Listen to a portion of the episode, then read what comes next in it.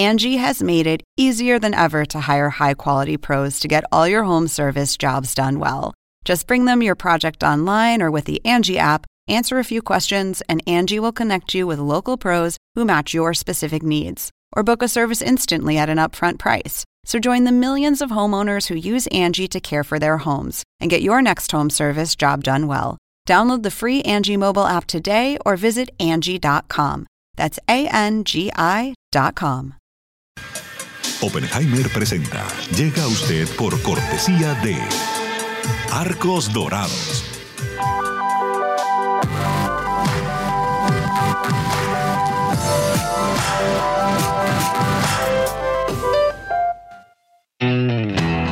Es más que una universidad. Es vivir una experiencia única de aprendizaje. Es tu tiempo de vivir. UAD Experience. ¿Sabías que según un estudio de la Universidad de Oxford, casi la mitad de los trabajos actuales podrían dejar de existir en 10 años? La inteligencia artificial llegó para quedarse. ¿Cómo te va a afectar la automatización? ¿Cuáles son los trabajos del futuro? Andrés Oppenheimer te lo cuenta en su nuevo libro, Sálvese quien pueda. Y no te quedes atrás. Encuéntralo en librerías.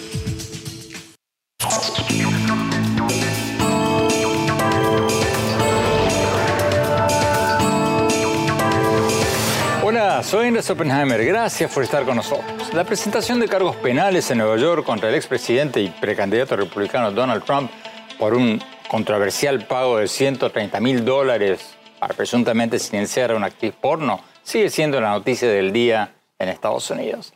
Y voy a compartir con ustedes mi análisis sobre los cargos penales contra Trump más tarde en el programa. Pero antes, vamos a otra noticia que nos va a afectar a todos en todas partes. Los nuevos pronósticos sobre la economía mundial y la economía latinoamericana que acaba de dar a conocer el Banco Mundial. El Banco Mundial publicó sus estimaciones sobre el crecimiento económico de cada uno de nuestros países en los próximos dos, tres años y sus vaticinios son bastante pesimistas para la región. Hoy vamos a hablar con el economista en jefe del Banco Mundial para América Latina y el Caribe, William Malone, uno de los principales autores de este estudio. Le vamos a preguntar qué países de la región van a crecer más y cuáles van a crecer menos. Y cuáles son los principales frenos al crecimiento económico de América Latina. Y para tener una opinión externa, vamos a tener con nosotros a Alberto Bernal, jefe de estrategias globales de XP Securities, una empresa de inversiones especializada en mercados emergentes. Y más tarde en el programa, en nuestro segmento El Innovador de la Semana, vamos a tener a Adolfo Babatz, el fundador y presidente de Click, una empresa que le facilita los cobros con tarjetas de crédito a los pequeños comerciantes, por ejemplo, a los vendedores callejeros, para que puedan recibir todo tipo de pagos. La empresa reporta haber recaudado 450 millones de dólares en inversiones. ¿Escucharon bien? 450 millones de dólares. Vamos a preguntarle, ¿qué le ofrecen? ¿Qué, ventaja le ofrecen a los pequeños comerciantes? Bueno, empecemos con la economía mundial y latinoamericana. Vamos con William Malone, economista en jefe del Banco Mundial para América Latina. William Malone, muchas gracias por estar con nosotros. William, ustedes acaban de reconocer estos pronósticos para lo que resta del año y el año que viene. Son bastante pesimistas. Dicen que las perspectivas son mucho más sombrías de lo que se esperaba y, cito textualmente, dicen que se espera un eh, crecimiento eh, bastante lento eh, y que no se espera que haya una aceleración económica. Entonces, ¿qué está pasando? ¿Por qué América Latina está creciendo menos que otras regiones del mundo emergente? Mira, estamos eh, esperando crecimiento de más o menos 1,4% en 2023. Eso se debe más que nada a la evolución de cuatro factores externos. Eh, uno sería la tasa de crecimiento en los países avanzados. Otro es la tasa de crecimiento en China, que en este momento es bastante eh, uh, incierto dónde va. Otro es la tasa de interés en el mundo, que ahora es sumamente alto exactamente por la lucha contra la inflación. Y la cuarta cosa es la caída en uh, precios de materias primas. Estos cuatro factores afectan, están determinando en el muy corto plazo el desempeño en el crecimiento de la región. Pero hay otra pregunta, es por qué en 2024, 2025 estamos esperando, prognosticando tasas de crecimiento de más o menos 2,4%. O sea, también bajas. También bajas.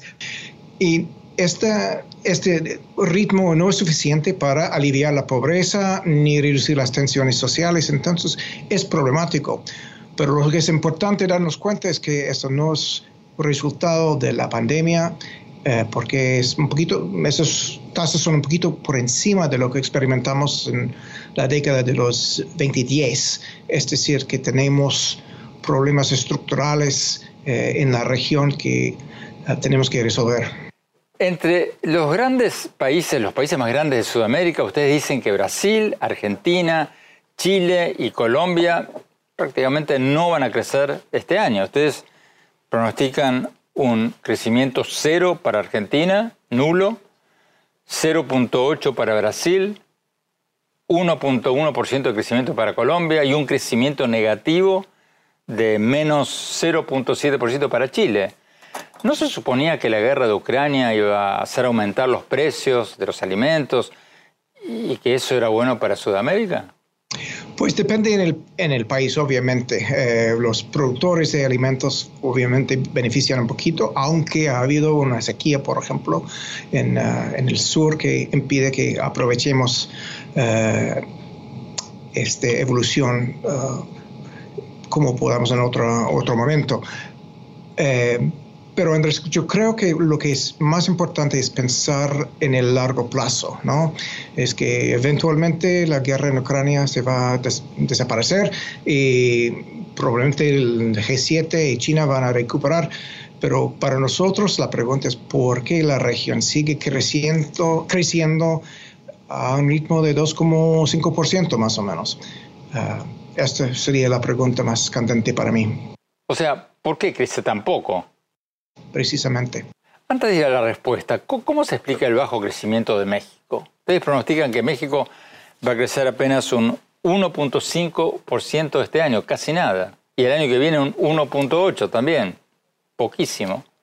¿Cómo se explica eso? Estamos prognosticando un, una reducción en el crecimiento de los Estados Unidos y México es íntimamente ligado a, a los Estados Unidos. Es que la lucha contra la inflación en los países avanzados ha implicado tasas de interés bastante altas y tasas de crecimiento eh, muy reducidas. Alberto Bernal, gracias por estar con nosotros. Alberto, ustedes son, los economistas privados, son tan pesimistas como, como el Banco Mundial sobre América Latina? Pues Andrés, desafortunadamente estamos muy cercanos a, a los números del Banco Mundial. Déjame darte los números de XP. Nosotros tenemos 1% para Brasil, creo que el Banco Mundial tiene 0.8%, tenemos 1% para Argentina, el Banco 0%, y en Chile también tenemos una expectativa de una recesión, ¿no? Entonces, desafortunadamente, a ver, seamos justos con la evidencia. 2021, 2022 fueron años fuertes de reactivación económica. Bueno, y 2023. Porque estaban repuntando de la pandemia. Estamos repuntando. Y 2023, eh, pues digamos que es una función de la necesidad que tuvieron la mayoría de los bancos centrales de la región de subir tasas de interés con los efectos perversos que ha tenido, digamos, la caída de los mercados internacionales y el incremento del costo del fondeo. En 10 segundos, Alberto, ¿el año que viene va a ser para comerse un cable como este o, no necesariamente? 2024 debería crecer un poco más, pero mira, lo que decía, y yo estoy de acuerdo con lo que dice Biel en su documento, el Banco Latinoamérica tiene que aprovechar las oportunidades que se les están dando y desafortunadamente no hemos visto que estén tomando, que estemos tomando digamos, la oportunidad.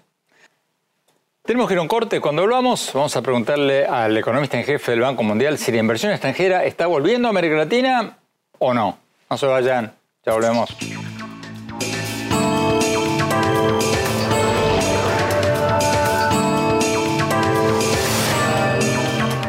Exclusivas residencias de lujo frente al mar en Miami. El nuevo desarrollo de Fortune International Group y Chateau Group una ubicación privilegiada con inmejorables vistas al mar y la ciudad. The St. Regis Residences, Sunny Isles Beach en Miami, es el lugar perfecto para una vida soñada. La impecable arquitectura y el refinado estilo de St. Regis, junto con los exclusivos servicios y amenidades, ofrecen una experiencia inigualable.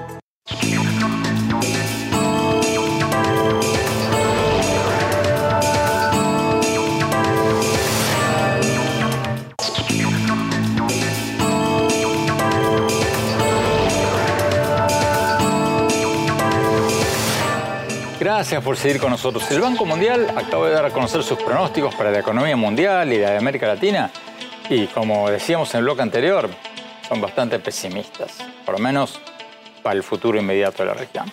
Sigamos con la entrevista con William Malone, el economista en jefe del Banco Mundial para América Latina y el Caribe. William, me, me, llamó mucho la atención que el informe, el estudio de ustedes dice que la inversión extranjera en América Latina cayó un 35% en los últimos 10 años y sigue cayendo.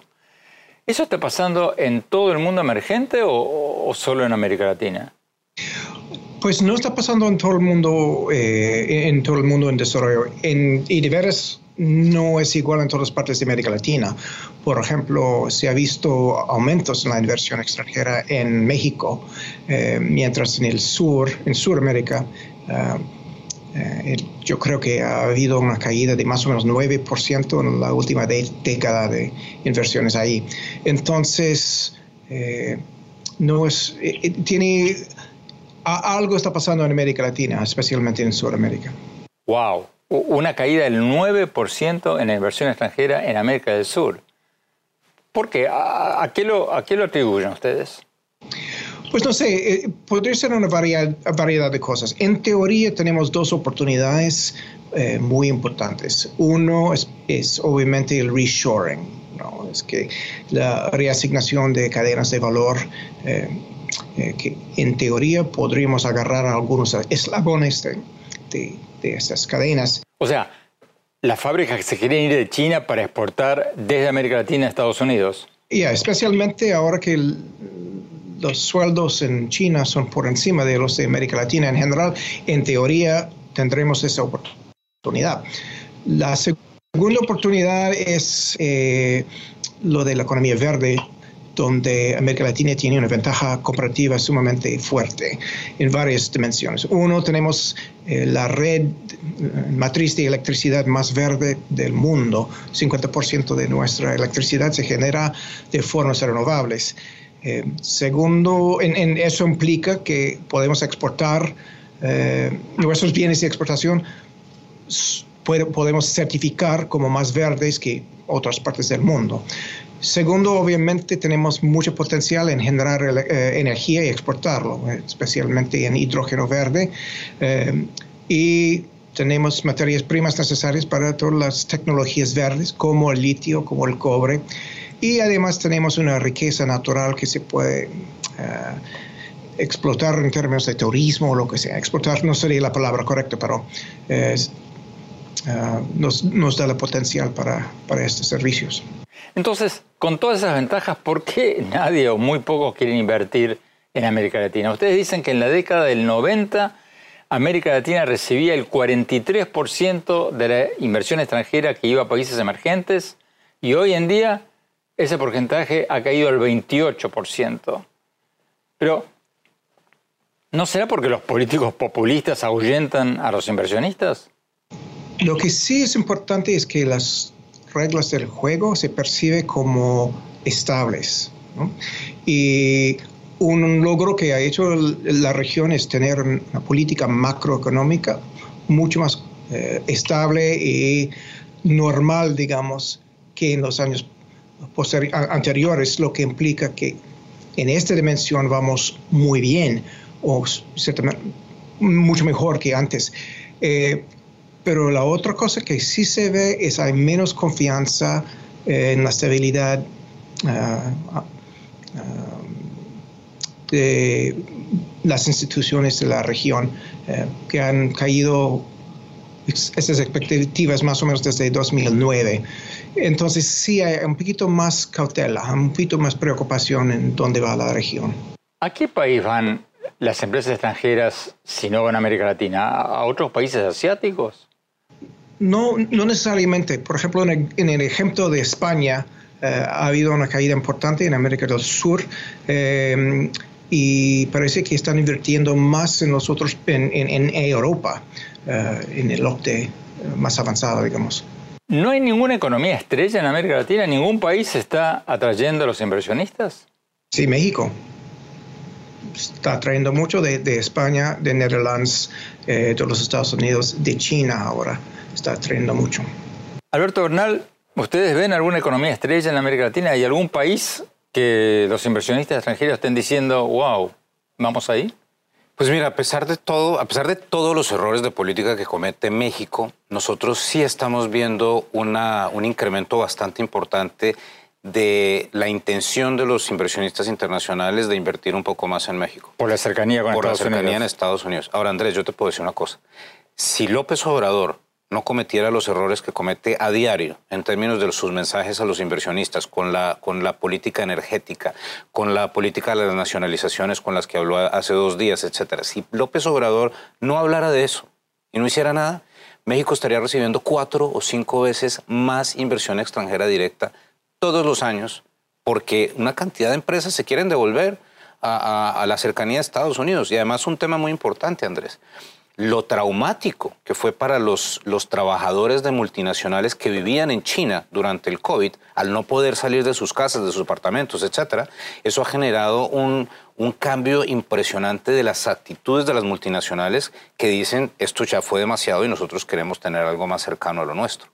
Tenemos que ir a un corte. Cuando volvamos, vamos a preguntarle al economista en jefe para América Latina del Banco Mundial cómo ve el futuro de las exportaciones latinoamericanas. ¿Van a crecer? O van a caer. No se vayan, volvemos.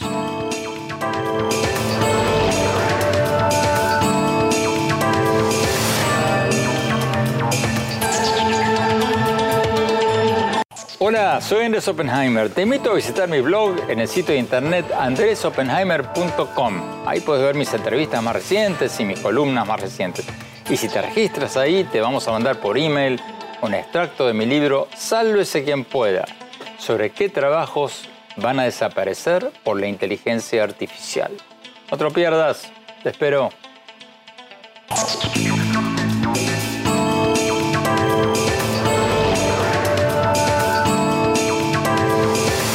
Gracias por seguir con nosotros. Estamos hablando con el economista en jefe del Banco Mundial para América Latina y el Caribe, William Malone. Le estamos preguntando sobre los nuevos pronósticos que ellos acaban de sacar para las economías de América Latina y el Caribe. Sigamos con la entrevista. William Malone, el, el estudio de ustedes que acaban de dar a conocer dice que a pesar de décadas de acuerdos comerciales, América Latina sigue comerciando muy, pero muy poco con el resto del mundo, mucho menos que Asia y hasta mucho menos que el África subsahariana. ¿Por qué exportamos tan poco al resto del mundo? Es muy buena pregunta. Eh,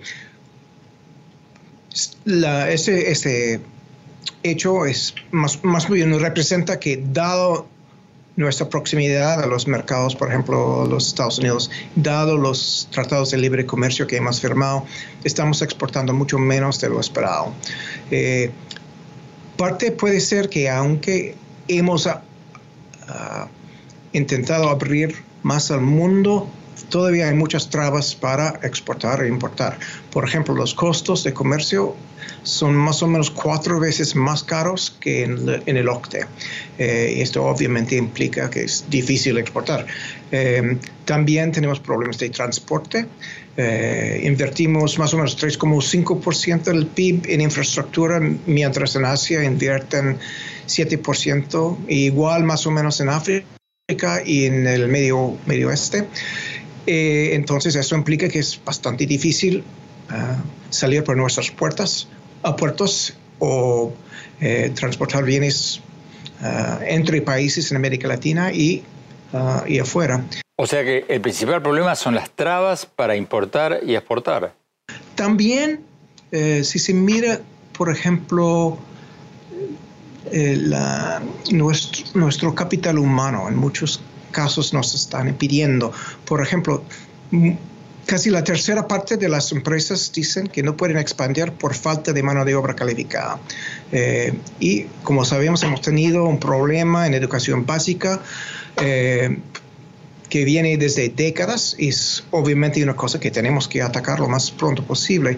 Pero también nos falta, por ejemplo, este nivel de técnico, nivel intermediario, este, que por ejemplo Alemania, los Estados Unidos tiene de, community colleges, nos falta casi por completo en América Latina. También generamos menos ingenieros y si se cree los... Eh, las encuestas del World Management Survey eh, de Stanford y MIT, eh, la calidad de nuestros gerentes es más o menos a nivel de Kenia o India. Usted nos decía recién que los costos laborales en China ya son más altos que los de América Latina. Entonces, ¿por qué los gobiernos de América Latina no están haciendo más campañas internacionales para atraer a las fábricas de las multinacionales para que se vengan de China a la región? Pues hay fábricas chinas que están moviendo a, México, por ejemplo, y obviamente hay inversión en toda clase de materias primas en la región por parte de los los empresarios chinos. Eh, pero todas las cosas que acabamos de mencionar, como la infraestructura, falta de educación, eh, eh, estabilidad de largo plazo, todos esos factores impiden que la gente invierta. Alberto Bernal, ¿tú ves una subida de las exportaciones latinoamericanas o van a quedar chatas yo veo un incremento adicional de las exportaciones mexicanas y debería seguir habiendo un incremento de las exportaciones de Chile. A ver, Andrés, otra vez, si Argentina, tu país, lograra organizar su situación comercial con el resto del mundo, el potencial de litio que tiene Argentina no tiene precedentes es cercano al de Australia. Entonces, lo que es Chile, entre Chile, Argentina y Bolivia, si, se, si logran tener las instituciones necesarias para que las empresas lleguen a explotar litio en esos países, a exportarla, Latinoamérica se vuelve una... Pero en un sí o no, ¿lo están haciendo? No lo están haciendo, es que ese es el problema. Vamos a un bloque comercial. Cuando hablamos, seguimos hablando con el economista en jefe del Banco Mundial. No se vayan, ya volvemos.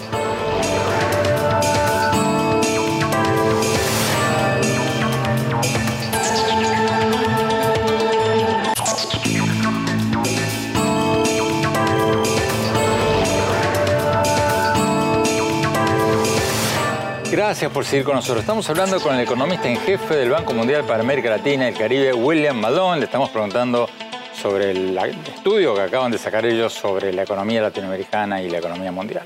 Sigamos con la entrevista. Eh, William Malone, ¿cuáles son las principales recomendaciones que hacen ustedes a los países latinoamericanos para salir de este estancamiento, por, por ser benévolos? Pues yo diría que primero tenemos que tener una, visión de largo plazo de dónde queremos ir y cómo vamos a resolver esos problemas que vienen de hace muchas décadas. Sabemos problema de capital humano que nos frena eh, por, eh, en, muchas dimensiones, eh, pero en todas las clases de capital humano que acabo de describir, esto sí hay que atacar. y esto también una, es, implica que tenemos que globalizar nuestro capital humano un poquito también. Ha habido flujos de capital de riesgo muy importante a la región en la última década, pero los nodos que reciben este capital de, riesgo, todos estudiaron afuera, afuera, por ejemplo en la costa oeste de los Estados Unidos. Entonces tenemos que estar estudiando afuera, eh, trabajando afuera, eh, descubriendo las redes de financiamiento, redes de, de, mercadeo, todo lo que hay que hacer para establecer vínculos con, con los mercados extranjeros y las fuentes de financiamiento de afuera. ¿Qué le dice usted a los gobiernos latinoamericanos que dice que seguir las recetas económicas del Fondo Monetario y del Banco Mundial no ha servido de mucho porque muchos países han seguido esas recetas, de América Latina por lo menos, y tampoco han logrado reducir la pobreza. ¿Qué, qué, le responde usted? Pues es, no sé si es tan fácil. Por ejemplo, el país que más ha seguido las recetas de, um, de este modelo, digamos, es Chile y ha tenido el desempeño mejor en la región. Obvio, las tasas de crecimiento no son lo que queremos todavía y tenemos que... Eh, que averiguar por qué. Pero yo diría que parte del problema es que estamos acercando el, comercio, por ejemplo, en una forma un poquito pasiva. Es decir, que si uno mira cómo los países asiáticos enfrentan este problema de transferir tecnología, son súper agresivos, son súper eh, eh, dedicados a aprender todo lo que puedan uh, de lo que están haciendo en Europa, en los Estados Unidos. Están vendiendo estudiantes en, en cantidades para aprender, para exactamente establecer esos lazos que acabo de describir. Um, yo creo que tenemos que tomar una, una actitud un poquito más activo en cómo vamos a apalancar nuestras ventajas comparativas. ¿no? Eh, eh, cómo podemos, por ejemplo, eh, usar en, México tenemos mucha inversión, pero no queremos que, que para como inversión extranjera que no tiene impactos sobre el resto de la economía, ¿no? Pero eso implica que tenemos que tener los ingenieros mexicanos, tenemos que tener los eh, gerentes mexicanos que puedan decir, oye, basado en lo que tenemos aquí, podemos armar una nueva industria, podemos hacer un spin-off en tal industrias, uh, en tal industria. Y yo creo que pensar un poquito más en qué tenemos que hacer para aprender, para apalancar este eh, Uh, inversión de fuera es sumamente importante. Alberto Bernal, nos estamos quedando sin tiempo rápidamente. ¿Cuál sería la principal prioridad para ti que tendrían que seguir los gobiernos de América Latina para salir de, este estancamiento? Andrés, tú y yo hemos hablado eso mil veces. Certidumbre. Lo único que piden los inversionistas es certidumbre. Dime si puedo sacar mi dinero, sí o no. No me hagas lo que, lo que hacen en Argentina. Tú inviertes en Argentina. ¿Por qué no está entrando la plata a invertir por el litio? ¿Cuánto cuesta el peso argentino? Nadie sabe. Tienes la tasa Malbec, tienes la tasa de Coldplay, tienes Entonces no hay certidumbre. Y si tú no sabes cuánto vale el peso, no sabes cuánto vas a sacar del país. Entonces, lo único que piden los inversionistas es que yo pueda poner en mi, en mi hoja de Excel en 10 años cuánto voy a sacar de utilidad de mi inversión. Es todo lo que se necesita. Muchísimas gracias, Alberto Bernal. Muchas gracias, William Madón. Tenemos que ir a un corte. Eh, cuando volvamos, vamos a nuestro segmento habitual, El Innovador de la Semana. Y después, mi análisis sobre los cargos penales contra Donald Trump. No se vayan, ya volvemos.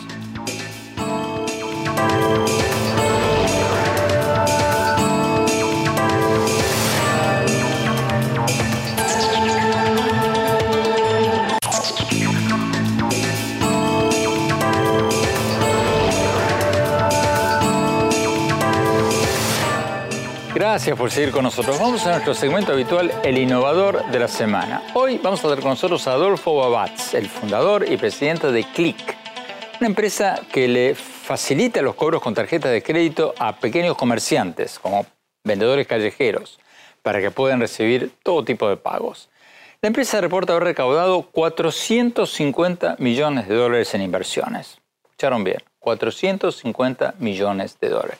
Vamos a preguntarle ¿Qué ventaja le ofrecen a los pequeños comerciantes? Vamos a la entrevista. El innovador de la semana es presentado por falabella.com. Un nuevo punto de partida. Adolfo Babatz, gracias por estar con nosotros. Adolfo, cuéntanos por favor sobre Clip. ¿Qué, qué hacen ustedes? O sea, ¿qué, ¿qué, han visto los inversionistas en ustedes para invertir 450 millones de dólares en tu empresa? Eh, Andrés, de nuevo, muchas gracias por, la invitación y por estar aquí a tu audiencia. Eh, en Clip es muy sencillo lo que hacemos, Andrés. Nosotros permitimos que cualquier comercio o cualquier persona en México acepte todos los métodos de pago. Te voy a dar un ejemplo. Eres una tiendita que vende abarrotes en una ciudad de México, te registras con nosotros en cinco minutos, bajas la aplicación, compras un hardware, que es una, una cosita donde metes la tarjeta de crédito y puedes aceptar todos los métodos de pago que existen en México. Es así de sencillo, en menos de cinco minutos. Pero eso no lo hacen muchos, ¿no? No le puedo pagar a cualquier vendedor en la calle o a un taxista eh, que me piden que ponga una tarjeta de crédito en un cuadradito y me, me cobran así. Eh, bueno, de entrada fuimos los primeros, empezamos hace 10 años. Cuando esto, esto solo lo hacían este, los bancos. Los bancos antes los únicos eran que, daban esos servicios de aceptación y tomaban, y hasta la fecha con un banco toma meses poder hacerlo. Con Clip lo puedes hacer en menos de cinco minutos, tienes todos los métodos de pago, tienes absolutamente un servicio de clase mundial donde si tienes cualquier problema hablas por teléfono, te lo resolvemos, te depositamos tu dinero a las 24 horas, los 7 días de la semana y tienes una serie de productos y servicios que te ayudan. Por ejemplo, puedes aceptar pagos como tú bien dices en el taxi, te subes, le das la tarjeta y te paga.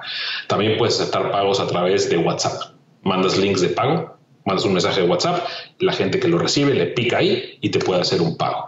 Tienes una tarjeta de débito donde te podemos depositar tu dinero. Es un tema, Andrés, de simplicidad, de lo que es lo completo que es el producto y de servicio al cliente. ¿Qué va a pasar ahora? ¿Se va a imponer el pago por teléfono? Mira, eh, yo creo que aquí hay mucho debate, cada país es distinto, pero sí nos parecemos bastante. Lo que va a acabar pasando, Andrés, lo que yo creo que va a acabar pasando es que vamos a tener una multitud de métodos de pago. O sea, hay cosas que vas a pagar con el teléfono, hay cosas que vas a pagar con un, código QR, hay cosas que vas a pagar con una tarjeta, hay cosas que vas a pagar en efectivo durante algún tiempo todavía. O sea, esto es una transición que va a tomar mucho tiempo.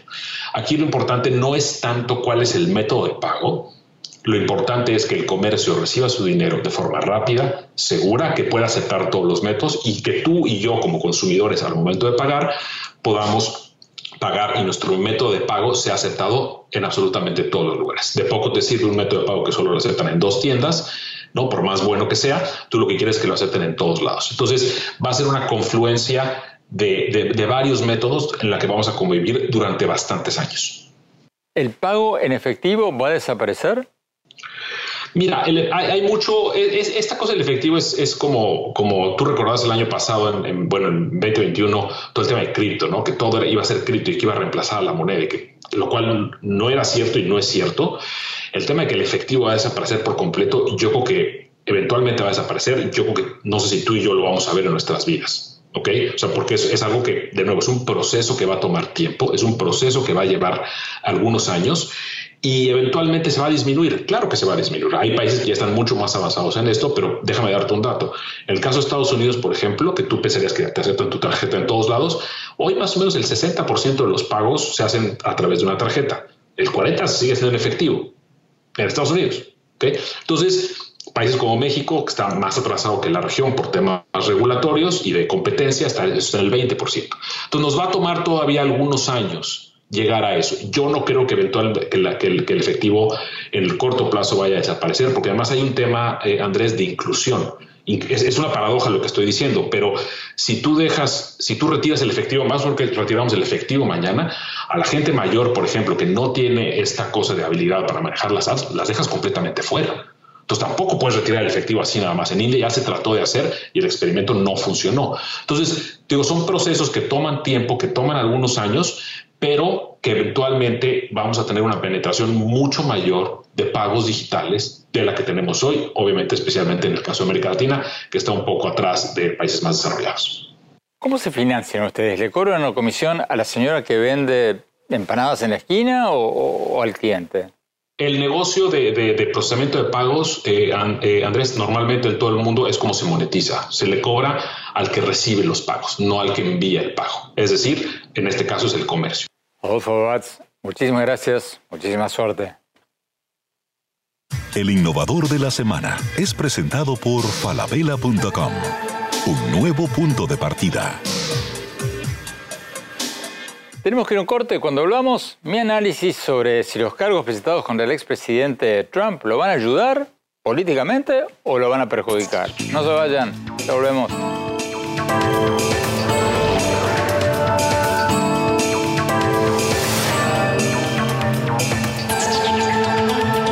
En falabella.com la calidad la dejamos en manos de expertos. Creo que hemos encontrado el Santo Grial 3.0. Aprobado, aprobado, aprobado. ¡Uh, caracoles! Miles de marcas, miles de emprendedores, la mejor calidad. Todo lo que necesitas está en el nuevo falabella.com. Descarga la app. Hola, soy Andrés Oppenheimer. Los invito a visitar mi blog sobre política, tecnología, educación en andresoppenheimer.com. Ahí puedes ver mis entrevistas más recientes y mis artículos más recientes Y si te registras, te vamos a mandar un email con un extracto de mi libro Sálvese quien pueda, sobre qué trabajos van a desaparecer por la inteligencia artificial. No te lo pierdas, te espero.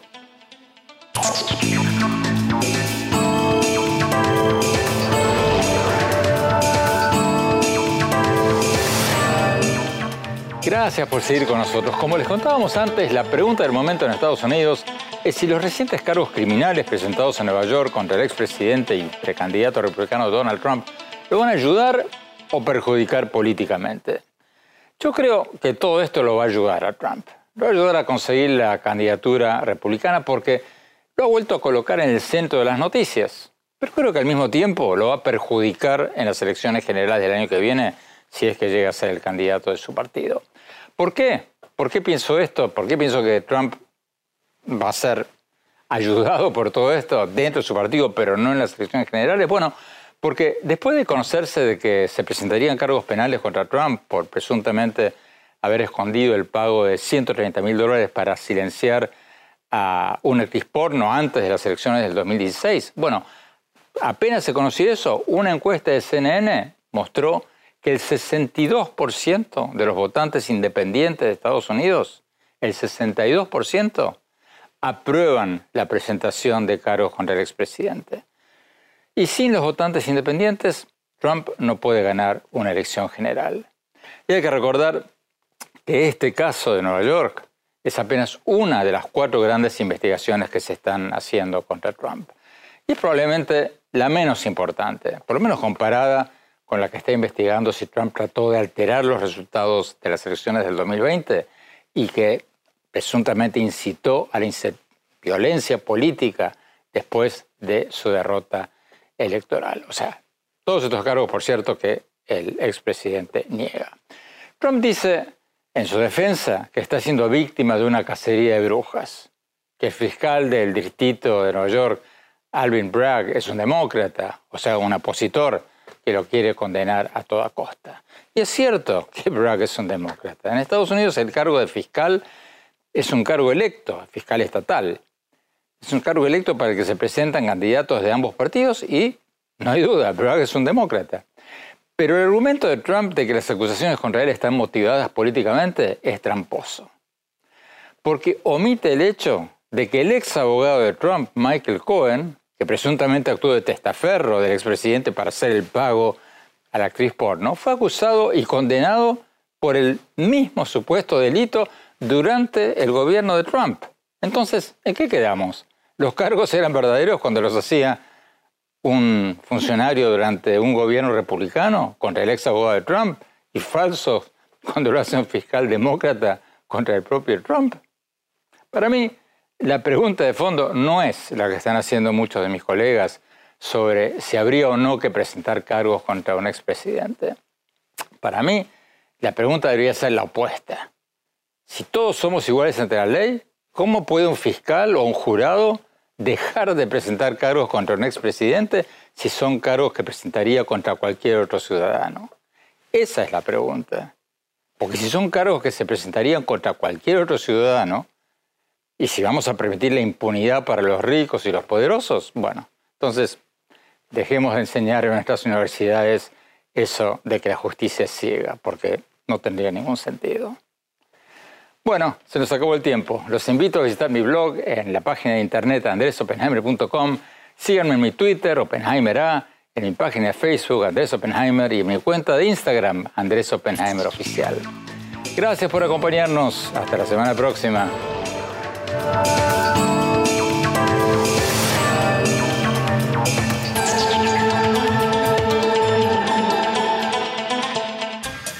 Oppenheimer presenta. Llega usted por cortesía de Arcos Dorados.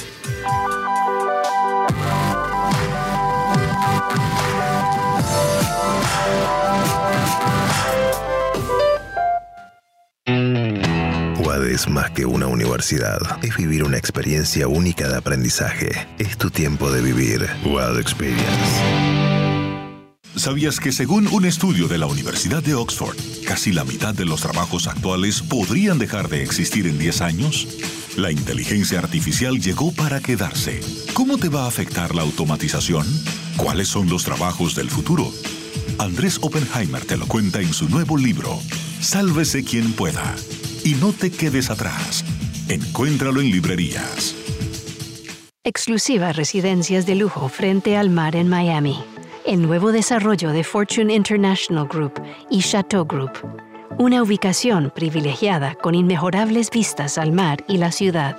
The St. Regis Residences, Sunny Isles Beach en Miami, es el lugar perfecto para una vida soñada. La impecable arquitectura y el refinado estilo de St. Regis, junto con los exclusivos servicios y amenidades, ofrecen una experiencia inigualable.